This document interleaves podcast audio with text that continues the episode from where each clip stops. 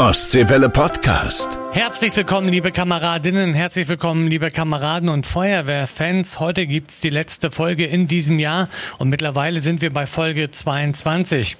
Aber bevor es losgeht, noch ein Appell unserer Landesfeuerwehrärztin. Hallo Kameradinnen und Kameraden.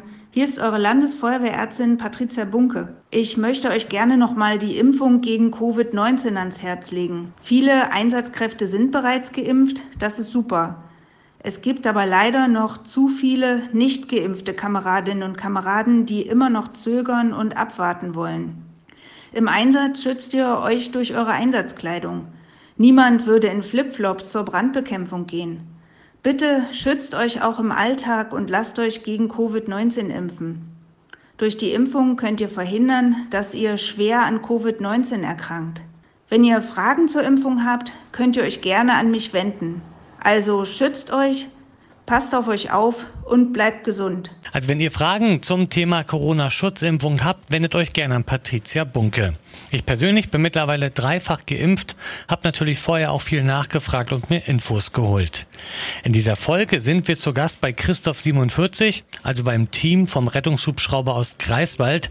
Allein im vergangenen Jahr hob der rot-weiße EC 145 zu insgesamt 1316 Einsätzen ab.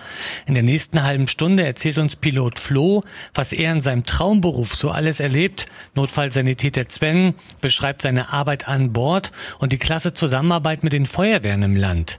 Ein Gewinnspiel gibt's natürlich auch, und zwar wir wollen von euch wissen, mit welchem Namen wird der Greifswalder Rettungshubschrauber der DRF Luftrettung gerufen. Übrigens, den Gutschein Ente satt für zwei Personen fürs Restaurant zum Burgwall in Großraden hat Sascha aus Ziesendorf gewonnen. Und bevor es losgeht, wünsche ich euch natürlich noch eine besinnliche Adventszeit, ein frohes Fest und einen guten Rutsch ins neue Jahr. So und jetzt heben wir ab zur Folge 22. Wassermarsch, der Podcast für die Feuerwehren in Mecklenburg-Vorpommern. Ja, liebe Kameradinnen, liebe Kameraden, herzlich willkommen. Ich bin wieder mal unterwegs in Mecklenburg-Vorpommern und zwar heute in der wunderschönen Hansestadt Greifswald und dort auf dem Geländegrad von der Universitätsklinik und zwar zu Gast bei der DRF Flugrettung. Ha! Ich muss zugeben, ich fühle mich hier richtig wohl. Bin hier im Hange, wo sonst eigentlich der Hubschrauber steht. Äh, hab neben mir den äh, Florian, das ist der ist Pilot, und auf der anderen Seite den Sven, der ist Notfallsanitäter, aber auch noch für die Technik zuständig. Auf jeden Fall geht es heute natürlich um die Luftrettung in Mecklenburg-Vorpommern, um Einsätze bei der Luftrettung, aber natürlich auch die Zusammenarbeit zwischen den äh, Hubschrauberbesatzungen quasi, die Menschenleben retten und natürlich auch der Feuerwehr. Da gibt's ja doch auf jeden Fall auch noch Zusammenhänge. Ich sage auf jeden Fall erstmal wunderschönen guten Tag, Florian. Ja, moin. Und natürlich Sven. Ja, ein wunderschön. Flo, wir fangen mal an bei dir. Du bist also äh, Pilot.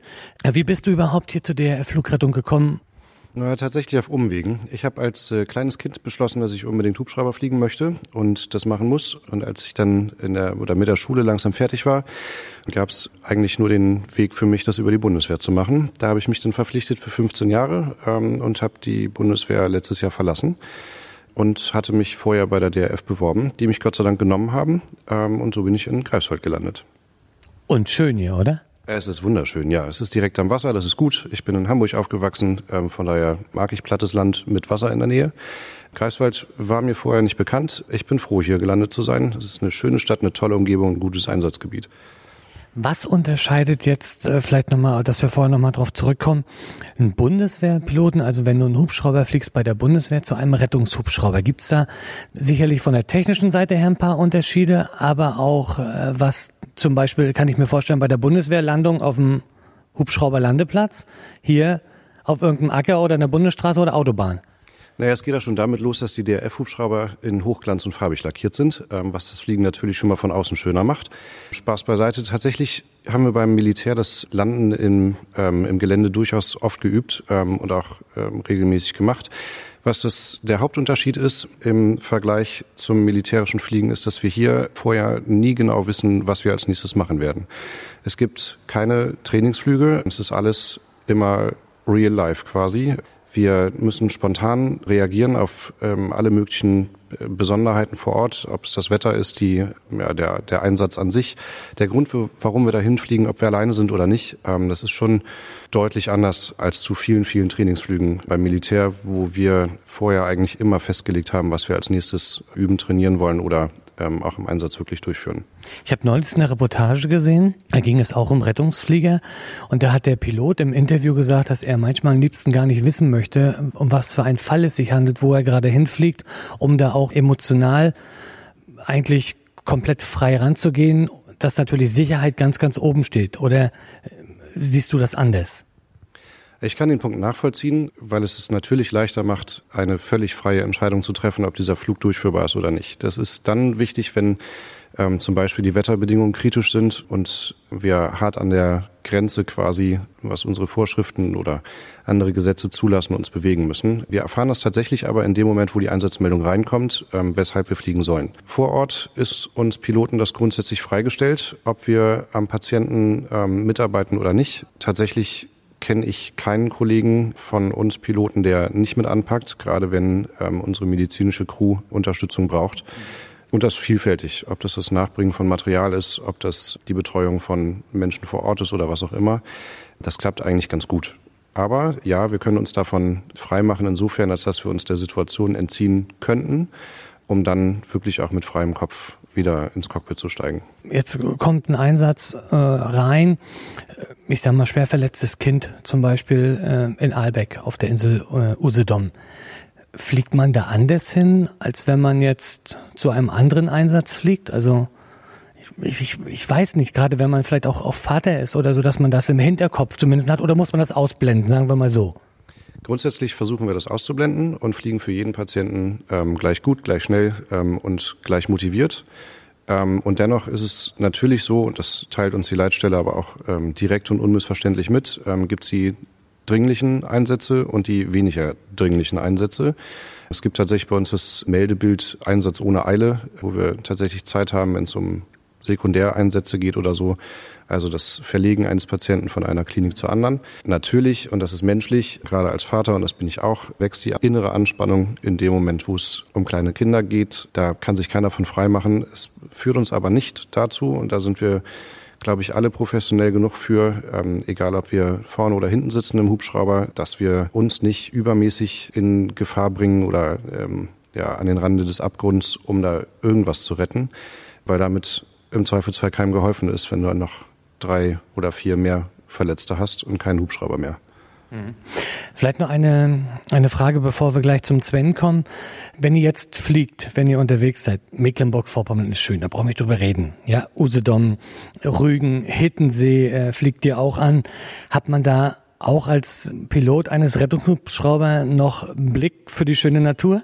Ja, selbstverständlich. Absolut. Und es gibt ähm, tatsächlich die Tage, wo wir uns wünschen, einmal noch auf die oder auf die Insel zu kommen. Ähm, tatsächlich ist Hiddensee für uns äh, oder für mich persönlich etwas, was oft sehr entspannend ist. Es ist ein Flug, der relativ ähm, lange dauert für uns hier. Das sind so 12 bis 14 Minuten. Man überfliegt einmal ähm, Rügen fast komplett. Man hat in Hiddensee einen Landeplatz, der toll anzufliegen ist ähm, und einen Ausblick über diese kleine süße Insel.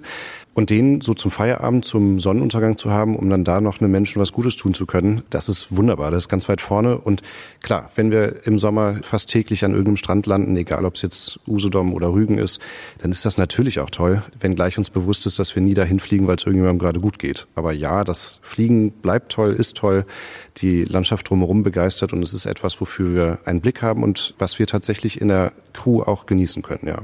Ja, klingt auf jeden Fall schon mal auch sicherlich das ein oder andere Mal romantisch, wenn ihr unterwegs seid. Gerade wie du ja sagtest zum Sonnenuntergang. Sven, du bist Notfallsanitäter an Bord, aber nicht nur das. Genau, also der Notfallsanitäter an Bord eines Rettungshubschraubers ist gleichzeitig auch der HEMS TC, steht also für Technical Crew. Wir sind ein bisschen speziell ausgebildet, haben eine kleine Zusatzausbildung bekommen, um einfach vorne den Piloten auch zu unterstützen während des Anfluges und auch beim Rückflug. Das heißt, wir wissen über Navigation Bescheid, ähm, machen ganz viel auch äh, Funkunterstützung, natürlich mit unserer eigenen Leitstelle, aber äh, unterstützen den Piloten halt auch beim ja, Fliegen an sich. Also wenn dann mal mehr zu tun ist im Cockpit, weil es nicht so entspannt ist, wenn man in den Sonnenuntergang fliegt. Auch da sind wir gut ausgebildet, dass wir Notverfahren und ähnliches gut begleiten können, unterstützen können.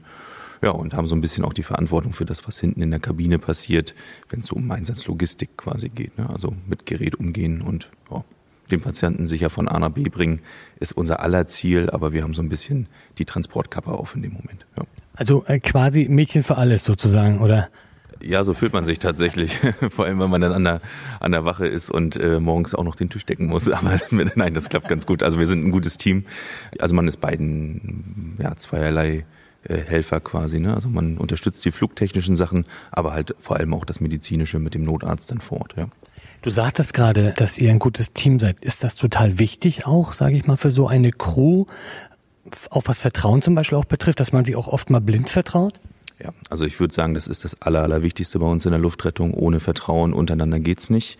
Wir haben hier in Greifswald unglaubliches Glück, dass wir ein sehr, sehr homogenes, gutes Team haben. Alle Leute mögen sich eigentlich untereinander. Hier gibt's echt keine Streitereien. Nicht, dass ich irgendwas groß wüsste. Und es ist wirklich so, dass ich mich blind auf meinen Piloten verlasse. Ich verlasse mich auch blind auf meinen Arzt und die hoffentlich auch auf mich in dem Moment, ja. Jetzt ist ja Notfallsanitäter, kennt man so die klassische Ausbildung äh, auf irgendeiner Rettungswache, ähm, dann, natürlich berufsbegleitend das Ganze in der Schule noch und so. Aber wie kommt man denn auf die Idee zu sagen, ich möchte gern auf dem Hubschrauber mit drauf? Also der Rettungswagen hat wahrscheinlich nicht gereicht. Ja, was heißt nicht gereicht? Also das Arbeiten auf dem Hubschrauber ist ein bisschen was anderes. Man hat immer seinen Notarzt dabei, ne? deswegen, da steht auch groß hinten drauf auf dem Hubschrauber. Ähm, man ist nicht der eigenverantwortliche Notfallsanitäter, wie er jetzt zum Beispiel auf dem Rettungswagen auch ist, ne? wo man teilweise lange Zeit auch ohne Notarzt auskommen muss. Ähm, aber es ist ein besonderer Reiz, weil halt diese, diese Doppelfunktion da ist. Also dieses Fliegerische, wer da Interesse dran hat, und zusätzlich noch das Medizinische, was ja auch durchaus spannend ist. Wir haben viele Sekundärverlegungen, ähm, die wirklich hochgradig mit äh, Geräteeinsatz verbunden sind. Und ähm, wir haben bestimmt auch den einen oder anderen Verkehrsunfall mehr als der Notfallsanitäter, Notfallsanitäterin auf dem RTW. Das macht es dann schon am Ende spannend und ist einfach nochmal so ein, ja, ich finde immer so ein kleines i-Tüpfelchen auf dem Beruf des Notfallsanitäters. Also man lernt eine ganz andere Sichtweise hier kennen auf dem Hubschrauber und das ist toll. Es ist ja doch ganz oft, dass ihr natürlich auch zu Verkehrsunfällen gerufen werdet, wo dann zum Beispiel äh, die Feuerwehr schon vor Ort ist, wo der Rettungsdienst vor Ort ist. Wie kann ich mir das vorstellen? Wie läuft das denn ab? Also Flo ist auf dem Weg, guckt, wo er landen kann in der Nähe der Unfallstelle wahrscheinlich, möglicherweise ähm, durch Unterstützung auch der Feuerwehr vor Ort. Wie geht's dann im Endeffekt weiter? Im Endeffekt ist es dann so, dass wir ähm, gucken, wenn wir da richtig dicht auch am Einsatzort landen können, was natürlich das Beste in dem Fall ist, ähm, dann ist es so, dass ich rausgehe, relativ zügig, nachdem wir am Boden aufgesetzt haben und einfach auch absichern. Das ist das A und O bei uns, dass kein Auto, kein, ähm, ja, auch keine Einsatzkräfte irgendwie auf die Idee kommen, irgendwie in unseren Rotor reinzufahren, in den Hauptrotor weil das wäre wirklich so das größte Problem, was wir am Einsatzort bekommen. Jemand fährt, touchiert den Hubschrauber, manchmal auch in der Eile, dass man es einfach nicht so auf dem Schirm hat, gerade dass da halt noch oben so ein Rotor dran ist, der dann sich dann auch dreht. Und ähm, dann wäre der Hubschrauber kaputt und wir könnten niemanden mehr transportieren.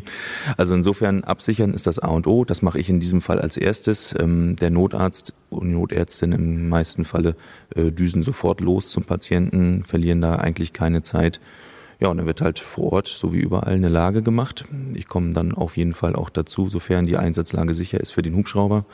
Und dann arbeiten wir ganz gewöhnlich quasi wie Notarzt und Notfallsanitäter den Einsatz ab ne, und gucken uns an, was gibt's für Patienten, wo können wir am besten helfen und äh, entscheiden dann einsatztaktisch vielleicht auch mit einem organisatorischen Leiter vor Ort oder dem leitenden Notarzt, was macht jetzt Sinn, wo können wir den Patienten gut hinbringen weil ähm, das nächste maximal versorgende Krankenhaus vielleicht entweder weiter weg ist oder vielleicht macht es auch Sinn, äh, Patienten auch zu streuen. Und äh, das ist dann unsere Aufgabe vor Ort, ja, patientenversorgungstechnisch. Ist das manchmal auch schwer zu entscheiden, wenn ihr jetzt mit dem Hubschrauber da seid, da stehen zwei Rettungswagen, da sind, sag ich mal, vier Menschen verletzt, ähm, dann sicherlich auch Aufgabe des Notarztes, aber zu entscheiden, der fliegt und der fährt, oder? Ja, das ist wirklich schwer. Ne? Man muss natürlich so ein bisschen den Moment betrachten. Und ein Patient, der jetzt noch mit dir redet, kann eventuell in fünf Minuten schon nicht mehr mit dir reden. Und äh, jemand anders, der vielleicht von vornherein schwerer verletzt aussieht oder wie es immer so schön heißt, am lautesten schreit, der kriegt den Hubschrauber. Das ist nicht immer die richtige Entscheidung. Deswegen legen wir großen Wert darauf, eine Diagnostik vor Ort gut durchzuführen, relativ zügig ähm, auch dann zu entscheiden, wer ist wirklich schwer verletzt. Wir haben gute Hilfsmittel dafür dabei. Und ähm, ja, dann hoffen wir immer, die richtige Entscheidung zu treffen. Ne? Wir hatten es ja gerade auch schon vom Flo gehört, wenn es zu Einsätzen mit, mit Kindern geht, ist natürlich immer noch eine andere Situation. Wie ist das für euch, sage ich mal, auch als medizinische Crew? Ist man bei Kindern noch, noch, noch mehr angespannt oder, oder geht man vielleicht auch anders vor oder ist das vielleicht auch eine andere Situation? Ja, also das, was Flo gesagt hat, ist goldrichtig gewesen. Ne? Also man kann sich da, keiner kann sich davor freimachen. Das sind die Einsätze, die am, am aufreibendsten für einen persönlich auch sind. Ähm, aber wie er schon sagte, wir sind da Profis. Wir versuchen das immer auszublenden. Und am Endeffekt werden wir eine Omi im Altersheim genauso motiviert versorgen wie ein kleines Kind. Auch wenn natürlich da ein bisschen mehr Lebenszeit vielleicht noch dahinter stehen sollte. Aber das macht für uns keinen Unterschied. Also wir, wir arbeiten und äh, behandeln alle gleich. Aber man kann sich davon nicht frei reden. Das ist natürlich bei Kindern einfach. Man hat das Gefühl, es geht um ein bisschen mehr, was natürlich in dem Moment falsch ist, aber eigentlich ja auch nicht. Ne? Also ich kann das als Vater vollkommen nachvollziehen. Also das, es geht um das eigene Kind und äh, oder in diesem Fall auch generell um ein Kind. Und man denkt natürlich auch an seine Kinder in diesem Fall und deswegen handelt man natürlich dann vielleicht auch anders.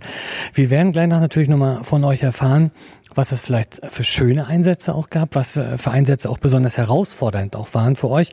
Jetzt gibt's aber erstmal die News aus den Feuerwehren mit meiner Kollegin Maike Besler. Wassermarsch. Neues aus unseren Feuerwehren.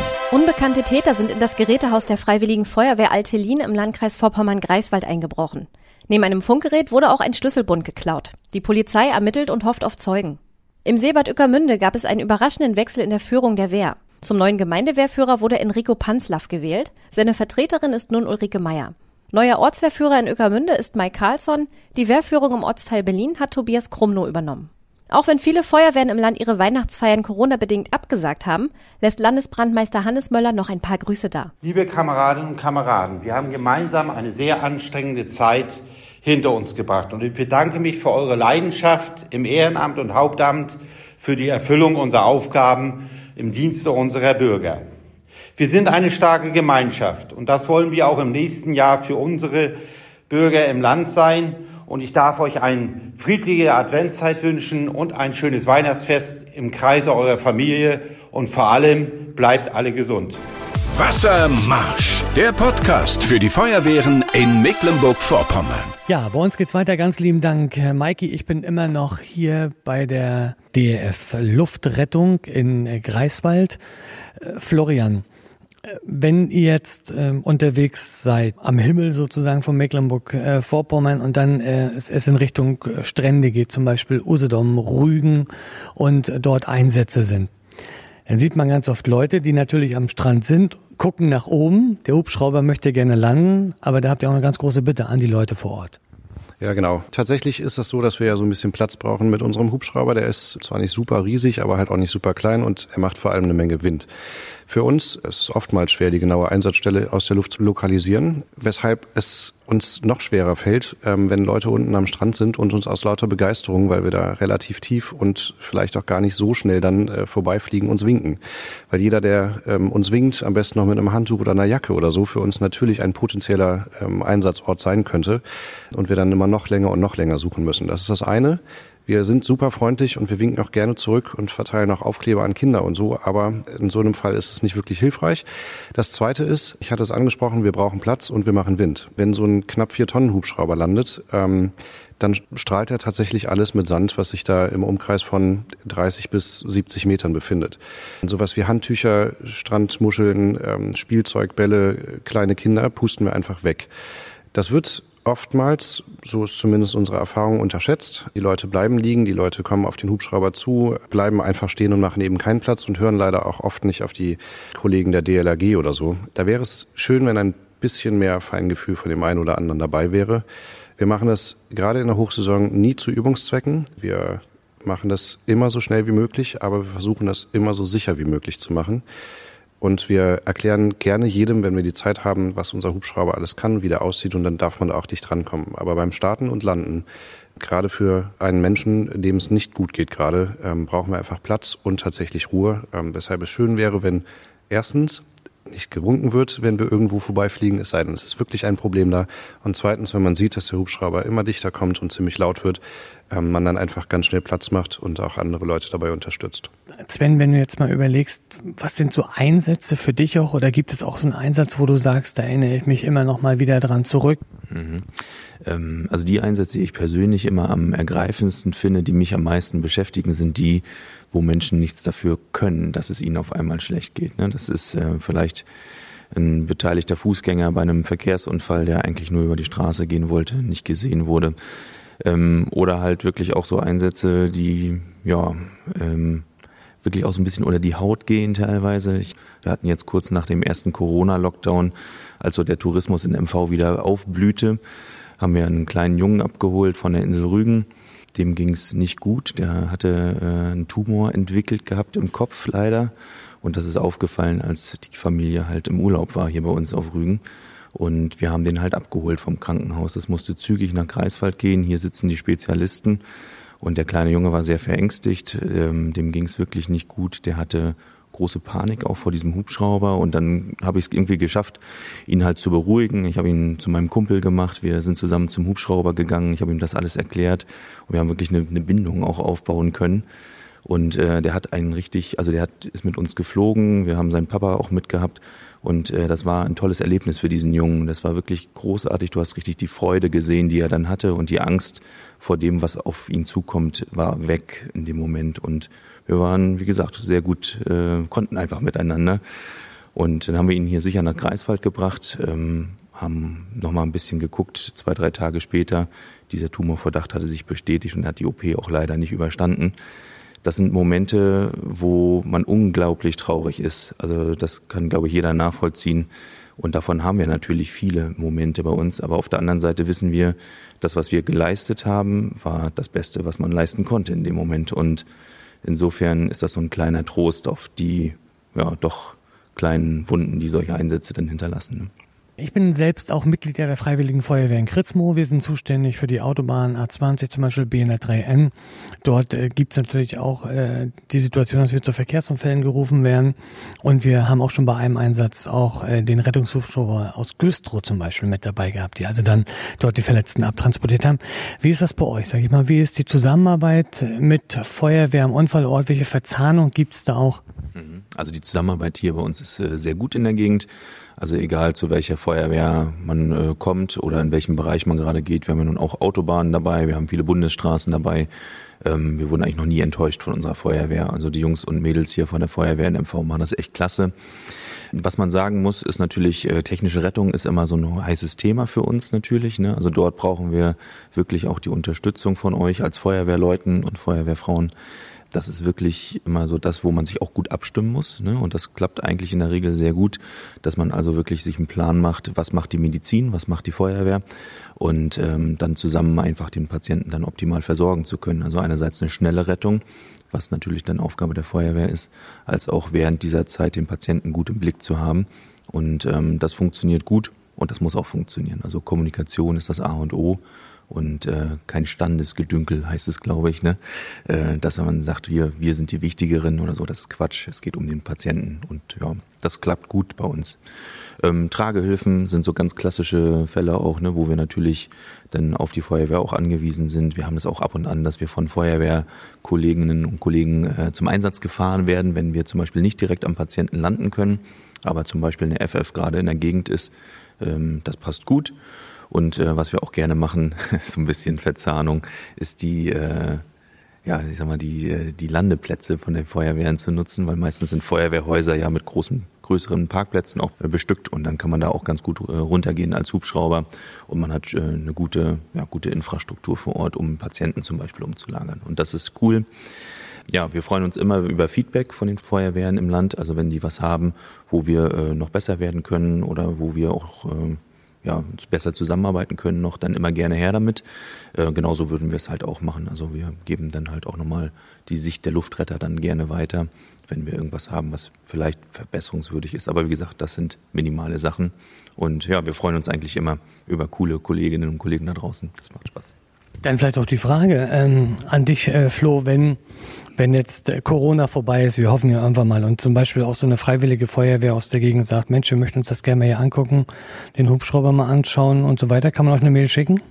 Ja, eine Mail geht immer. Äh, mein Stationsleiter wird jetzt im Dreieck springen, aber natürlich geht das. Ähm, natürlich sind wir bemüht, ähm, da ähm, gerade für die Kollegen eine offene Tür zu haben und einen Kaffee anzubieten. Und klar, uns bringt das allen was.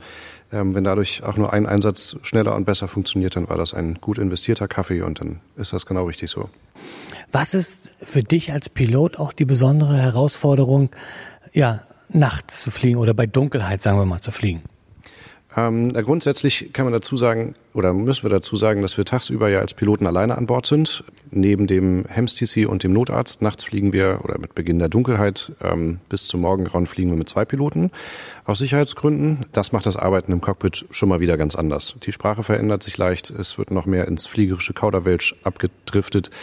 Ähm, und wir fliegen nachts ähm, unter Zuhilfenahme einer Nachtsichtbrille, einer Restlichtverstärkerbrille, die wir uns vor die Augen klemmen am Helm befestigt. Also wie wir die quasi kennen aus den amerikanischen Filmen, so aus den Kriegsfilmen und so weiter. Ja, genau. Also da wird dann der DRF-Pilot noch ein bisschen mehr zum Superheld. Nein, Quatsch. ähm, aber ja, genau, so sieht das aus. Die Welt verfärbt sich dann entweder grünlich-schwarz oder so, so weiß-bläulich, dunkel. Ähm, und man sieht damit tatsächlich viel, viel mehr. Das ähm, macht auf der einen Seite das äh, Fliegen nachts leichter und auch sicherer. Auf der anderen Seite läuft man da aber auch Gefahr, in eine trügerische Sicherheit reinzukommen, ähm, weil wir nicht alle Hindernisse immer gleich gut erkennen können. Stromleitungen sind immer ein Problem, einige Windräder sind nicht beleuchtet, Baukräne nur zum Teil und so weiter. Das ist also nicht ganz trivial. Ähm, insofern ähm, nutzen wir auch da euch von der Feuerwehr quasi sehr, sehr gerne zur Ausleuchtung von irgendwelchen Landeplätzen.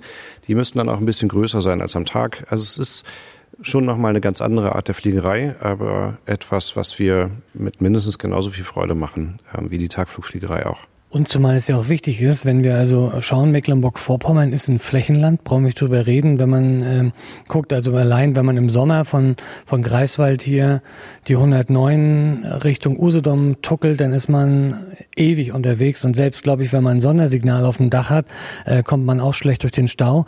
Da macht sich natürlich so ein Hubschrauber ganz besonders gut, gerade im Flächenland. Ja, also ähm, die, die Welt schrumpft tierisch zusammen. Ne? Um dir mal so einen kurzen Einblick zu geben, wir brauchen von hier nach Berlin, ähm, wenn du einen Wind außen vor lässt, brauchen wir eine Dreiviertelstunde, dann sind wir da. Wenn wir von hier nach ähm, Hiddensee fliegen, brauchen wir bis dahin ungefähr 12, 13 Minuten.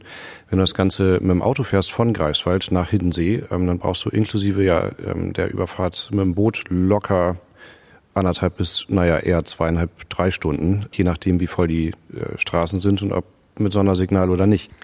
Merkt ihr von den Einsätzen her auch einen Unterschied zwischen Sommer, Winter, Tag und Nacht oder? Ja, absolut. Ähm, wir merken ja sofort, wenn die Touristensaison beginnt. In der Hochsaison ist auch für uns fliegerische Hochsaison. Mit Abreise der letzten Urlauber ähm, nimmt die Einsatzzahl deutlich ab. Und das Tag und Nacht. Ähm, klar, das merken wir auf jeden Fall. Jetzt ganz ehrlich, äh, du bist Pilot. Ich weiß nicht, der Hubschrauber fliegt wie schnell ungefähr? Also wie, mit welcher Geschwindigkeit seid ihr unterwegs? Wir haben eine ähm, Standardreisegeschwindigkeit von gut 120 Knoten. Das umgerechnet sind so 220, 230 km/h. Da mag man doch danach gar nicht mehr mit dem Auto fahren über die Landstraße, oder? Tatsächlich ist es sehr, sehr ätzend, wenn du ähm, weißt, du kannst später noch nach Hause fahren. Ich habe ein bisschen längeren Anreiseweg und du fliegst vorher an der Autobahn vorbei, die du später mit dem Auto befahren musst ähm, und siehst, dass da unten ein Stau ist. Ähm, oder stehst im Stau und siehst du Kollegen fliegen, dann äh, ja, ist das schon was zum ins Lenkrad beißen. Aber geht halt nicht anders. Kann ich ja nicht mitnehmen. Gut, vielleicht nochmal an dich die Frage, Sven. Wenn ich jetzt äh, Interesse habe, bei euch bei der DRF äh, Flugrettung im medizinischen Dienst, sagen wir mal, zu arbeiten, wie ist es so die Laufbahn? Was muss ich vielleicht auch mitbringen? Kannst du dazu was sagen? Genau, also ein bisschen was kann ich erzählen. Ähm, als Notfallsanitäter ist es ganz klar, äh, dass man nicht als Newbie hier anfängt, sondern man braucht Jahre Erfahrung. Wir gehen aktuell so von ja, acht bis zehn Jahren etwa Erfahrung als bodengebundener Notfallsanitäter aus. Es ist von Vorteil, wenn man äh, ein paar Spezialkurse hat, also so Traumakurse oder einen Intensivtransportkurs mitbringen kann bei der ganzen Sache. Und es gibt ähm, ein, ja, ein Assessment Center, wo man sich bewirbt bei der DRF und wenn man dann so die Voraussetzungen erfüllt, wird man eingeladen und kann quasi vor Ort dann auch sich unter Beweis stellen. Ne? Und wenn man sich da gut schlägt, hat man realistisch eine sehr gute Chance, auch bei der DF anzufangen. Ähm, das Ganze findet nicht in Greifswald statt, sondern wir sind da relativ zentral organisiert im Süden der Republik. Aber auch hier, ähm, wie gesagt, lohnt sich die Reise, wenn man wirklich Bock drauf hat und äh, Lust hat, da seinen Horizont ein bisschen vielleicht beruflich zu erweitern im Sinne von Hubschrauber. Dann kann man das auf jeden Fall versuchen. Wie gesagt, ein bisschen Erfahrung muss man mitbringen. Und ähm, Teamfähigkeit ist auch wichtig. Auch die wird dort zum Beispiel im Assessment Center geprüft. Also wir wollen keine, keine Rettungsrambos, heißt es ja so schön, sondern einfach gute Kollegen hier haben. Und ähm, gleiches gilt auch für die Piloten. Auch die haben da ähnliche Auswahlverfahren, brauchen ähm, auch eine gewisse Vorerfahrung, ne, ganz klar. Also ich weiß gerade gar nicht, wie die Mindeststundenanzahl ist. Aber äh, da müssen wir Flo gleich nochmal fragen. Hier kommt man auch nicht rein, wenn man gerade frisch seinen Flugschein hat, sondern wirklich sich auch äh, den Popo schon ein bisschen wund geflogen hat. Und ja, medizinisch gesehen auch Ärzte, Notärzte brauchen wir natürlich. Facharztstandard haben wir bei uns auf dem Hubschrauber, das heißt Anästhesisten, ähm, aber auch Chirurgen oder Internisten, wenn der Facharzt gegeben ist, sind gern gesehen. Man muss natürlich einen Notarztschein haben, aber das Ganze läuft nicht über einen Festvertrag bei uns, sondern da sind wir natürlich in Kooperation mit Kliniken. Und wenn man zum Beispiel sagt, ich möchte Anästhesist in Greifswald werden, dann sind die Chancen da, dass man eventuell auch mal als Notarzt auf den Hubschrauber kommt und Mecklenburg-Vorpommern von oben sieht. Im Dienst. Was will man mehr? Und man, gibt, und man kriegt noch Geld dafür. Flo, was wünschst du dir, sag ich mal, für deine nächsten Jahre hier bei der äh, Flugrettung? Halt zum Beinbruch auf jeden Fall. So heißt es ja bei den Fliegern. Aber nein, was sonst noch? Ja, genau. Hals- und Beinbruch ist so unser Fliegergruß. Ähm, ich würde mir wünschen, dass das Miteinander ähm, mit der Bevölkerung genauso gut bleibt und in Teilen sogar noch besser wird, als wir das hier erleben. Ähm, das mit den anderen Rettungsdienstlern ähm, selbstverständlich auch. Da habe ich tatsächlich dieses Jahr nur positive Erfahrungen gemacht, ähm, egal ob es der bodengebundene Rettungsdienst, die Feuerwehr, die Polizei, die DLRG oder wer auch immer war. Ähm, das war ganz, ganz großes Kino. Ähm, gerade im Sommer mit den ganzen Ehrenamtlern, die am Strand im Einsatz waren war das wirklich richtig gut. Das würde ich mir wünschen. Ähm, ansonsten, ja, es mag komisch klingen, wünsche ich uns natürlich weiterhin ähm, viele und auch spannende und gute Einsätze, auch wenn ich weiß, dass es bedeutet, dass es immer irgendjemand dafür schlecht gehen muss. Ähm, und natürlich ähm, unfallfreie Flugstunden, das ist ähm, das A und O und sicherlich das höchste Gut. Und dann deutlich kleiner ähm, wünsche ich uns als Station, dass das Team weiterhin so toll funktioniert. Das ist es nämlich wirklich ein gutes Team. Es sind fast schon Freunde, zu denen man auf Arbeit fährt. Ähm, und dann geht man halt ab und zu mal eine Runde fliegen. Und das ist etwas, was sehr, sehr zufriedenstellt. Mensch, ich habe gedacht, dass ich einen Traumjob habe, aber ich glaube, jetzt werde ich gerade so ein bisschen neidisch, wenn ich das höre, was du sagst. Nein, aber bei uns ist es ähnlich auch. Bei uns gibt es natürlich tolle Kollegen und es macht auch Spaß, zusammen ähm, zu arbeiten und so soll es natürlich auch sein. Ja, ich sag ganz, ganz lieben Dank an euch äh, beide. Ich glaube, wir haben sehr interessante Einblicke in die der Flugrettung bekommen.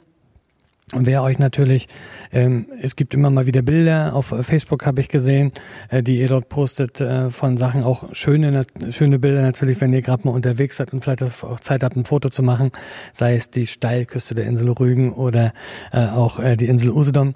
Ja, ich sage ganz, ganz lieben Dank für den Einblick und ja, wünsche euch wie gesagt, dir vor allem halt zum Beinbruch, ne, wie es in Pilotenkreisen heißt und äh, bei dir auch halt zum Beinbruch oder wie ist es äh, bei euch, Sven? Oh, mir kannst einfach einen schönen Tag wünschen. Das reicht dem Mediziner Sani eigentlich aus. Gut, weil wie gesagt, ich kenne das noch aus meiner Bundeswehrzeit bei den Piloten, aber ist ja richtig, Hals- und Beinbruch, ja. Ja, genau, Hals- und Beinbruch. Mhm. Also vielen, vielen Dank nochmal an euch beide. Ostseewelle Podcast.